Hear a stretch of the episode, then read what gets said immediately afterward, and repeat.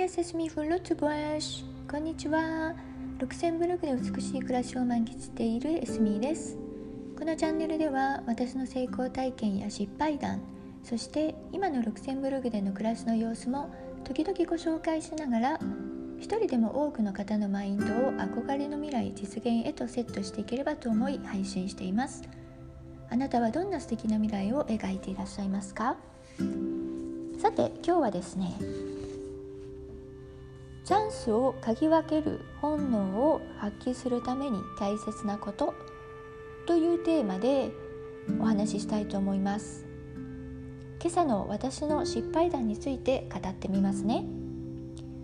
ルクセンブルクはもう秋です。木の葉が少しずつ色づいてきて綺麗になってきています。この週末はですねとってもすがすがしい秋秋晴れでした。でもちょっと寒いですね。日中でも16度ぐらいしかなくて朝は0度でした。暖かい家の中から外を見る限りではわあ綺麗だなって思うんですが同時にああ寒そうとも思います。ということで私は午前中はお家でのんびりすることにしました。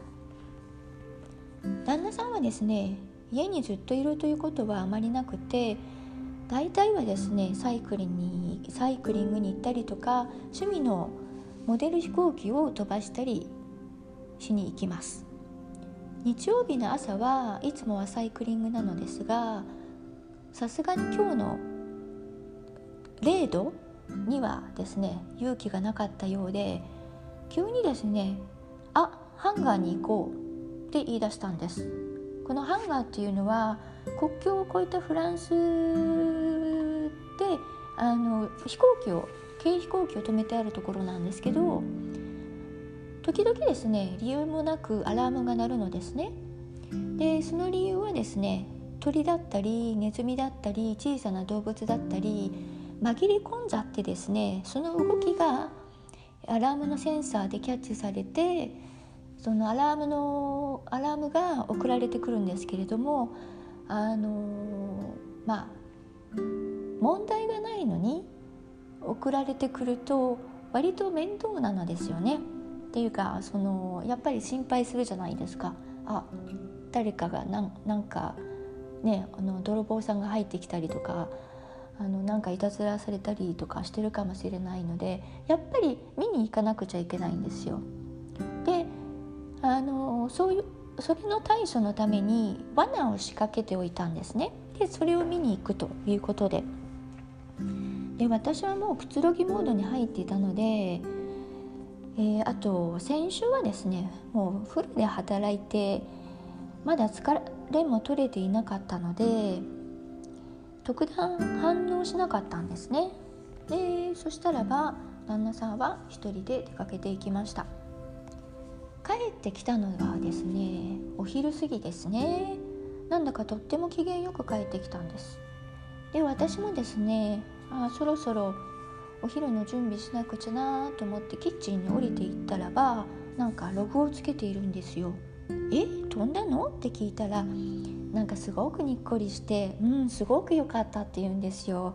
へえなんかですね空が滑らかで透明感もあってなんかすごくスムーズですごく良かったっていうんですね。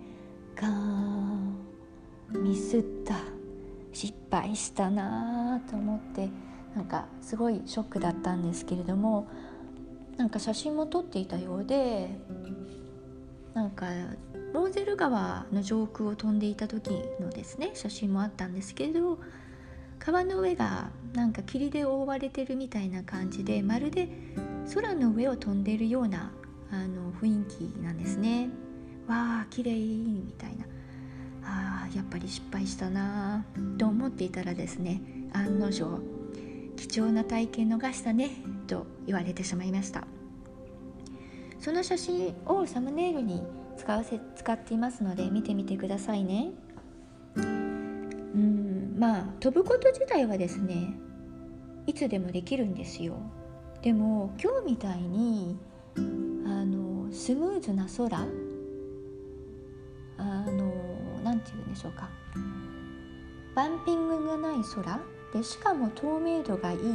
日っていうのはさすがになかなかなくてですね。しかも日曜日ですよね。で特段予定もなかったのに、そういうことを考えると絶対逃し逃してはいけないチャンスだったんですね。なぜこうなってしまったのでしょうか。それはですね思うにやっぱり疲れてたんですね。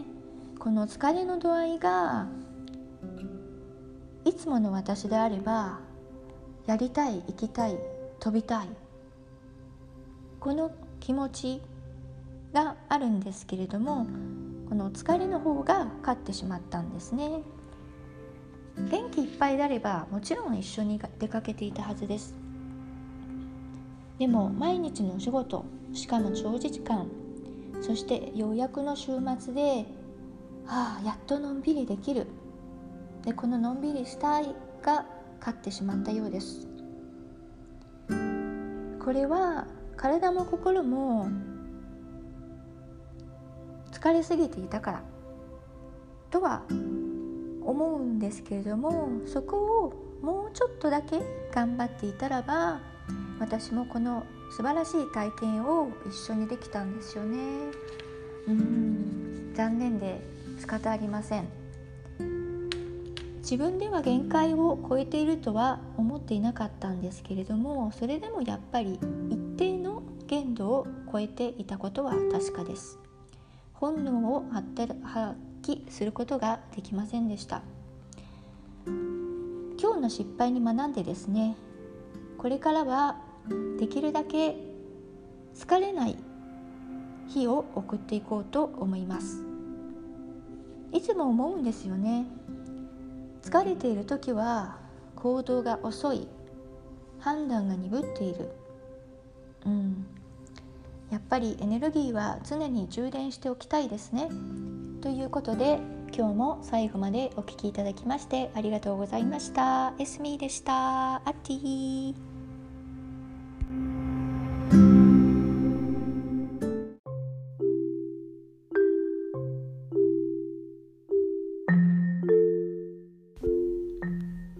今日も最後までお付き合いいただきましてありがとうございます。このチャンネルでは未来の美しい暮らしのために役立つ情報をお届けしていきたいと思っています。またチャンネルの詳細欄にはプロフィールも貼っておりますのでもしよろしければご覧いただけると嬉しいです。LINE の公式アカウントやブログのリンク先も載せております。お気楽にお越しください。何かお悩みのこととか困っていることがありましたらいつでも LINE にご連絡ください。皆様のライフプランに少しでもお役に立てれば嬉しいです。それではまた次回お会いいたしましょう。